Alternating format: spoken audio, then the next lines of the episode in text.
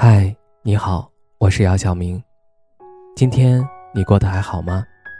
今晚有个故事想分享给你，愿我的声音能够温暖到你。听完故事早点睡，晚安，长夜无梦。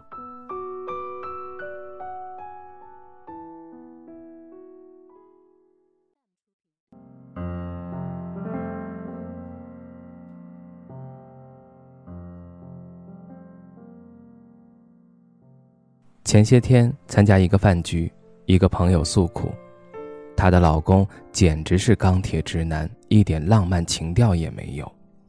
结婚三年，七夕、五二零这样的日子就转账一三一四五二零，他的生日是三月二十四，就转账三二四零。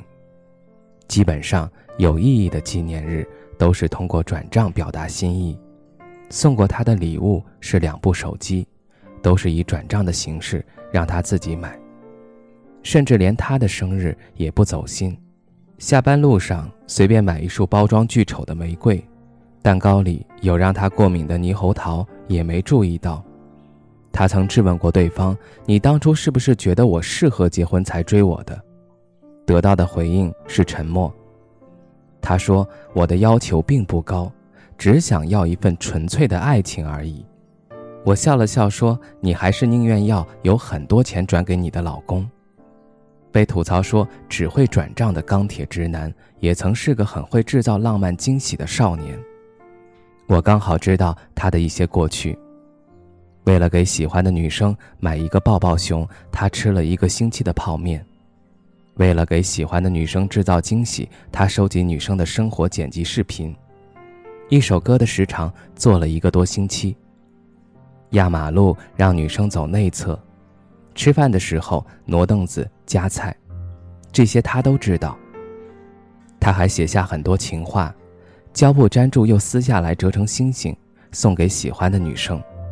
大学毕业那年，他的浪漫却无法留住一个人，一边四处投简历，一边哭。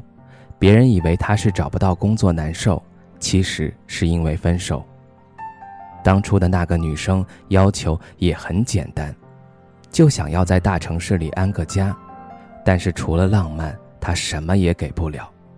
打工人的金句说：“我抱起砖头就没法抱你，放下砖头就没法养你。”纯粹的爱情让人憧憬，是因为童话里的王子公主不需要为生活奔波，但在成年人的世界里，肚子饿了就得吃饭。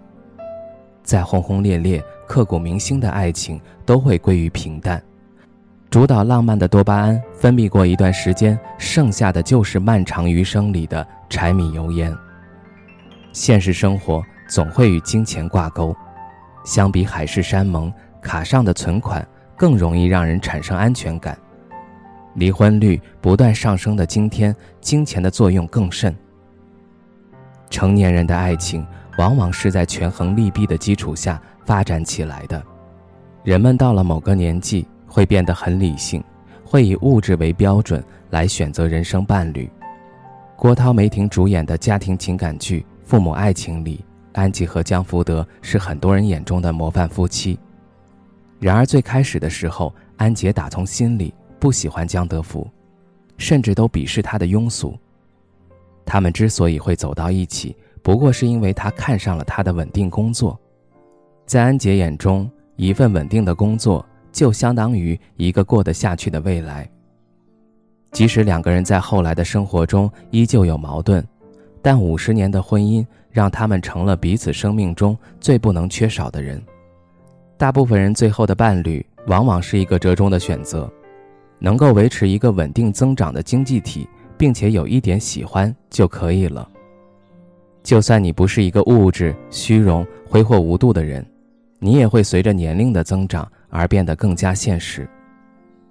没踏出校园以前，你的父母还是壮年，还能为你负重前行，给你提供生活保障，你当然可以爱的纯粹。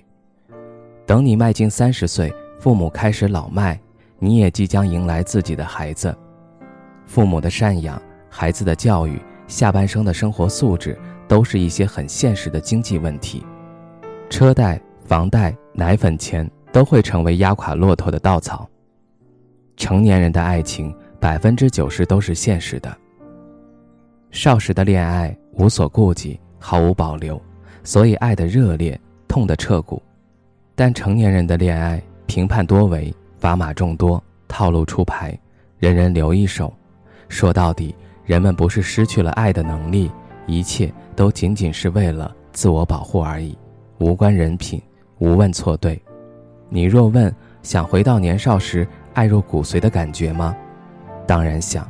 你又问。若是要让你冒着被伤得体无完肤、挫骨扬灰的风险呢？还是算了吧。成年人可悲的地方在于，可以一眼看透对方笑容背后的算计，还要虚与委蛇；可以一眼看透对方的虚情假意，还要回敬一段演技；可以一眼看透和对方应该保持什么样的距离，随时转身离去。所有的可能性都消失了，所有的憧憬。激情、善意都在看透的那一刻无处寄托。成年人真的很矛盾，一边不敢交付真心，一边又期待对方能拿出真心。但是，一段感情里，如果两个人都计较、犹豫、不肯付出，只能错过。了解成年人的爱情真相，并不是要我们恐惧婚姻，将爱情拒之门外，而是看清现实之后，放弃幻想，加倍努力，让自己变得更好。手里攥着一些本钱和底气。我们之所以还憧憬爱情，是因为生活不易，需要一个人扶一把。当你变得足够强大，在爱情里需要的就不多了。能有一个人感知你的情绪，听你偶尔唠叨足矣。最好的感情是双向靠近。愿你从确定对方心意的那一刻，就能牵手一起抵抗无数漫漫长夜，驱散所有孤独和寒冷。愿你得遇良人，在彼此身上发现全世界，听懂对方的回音。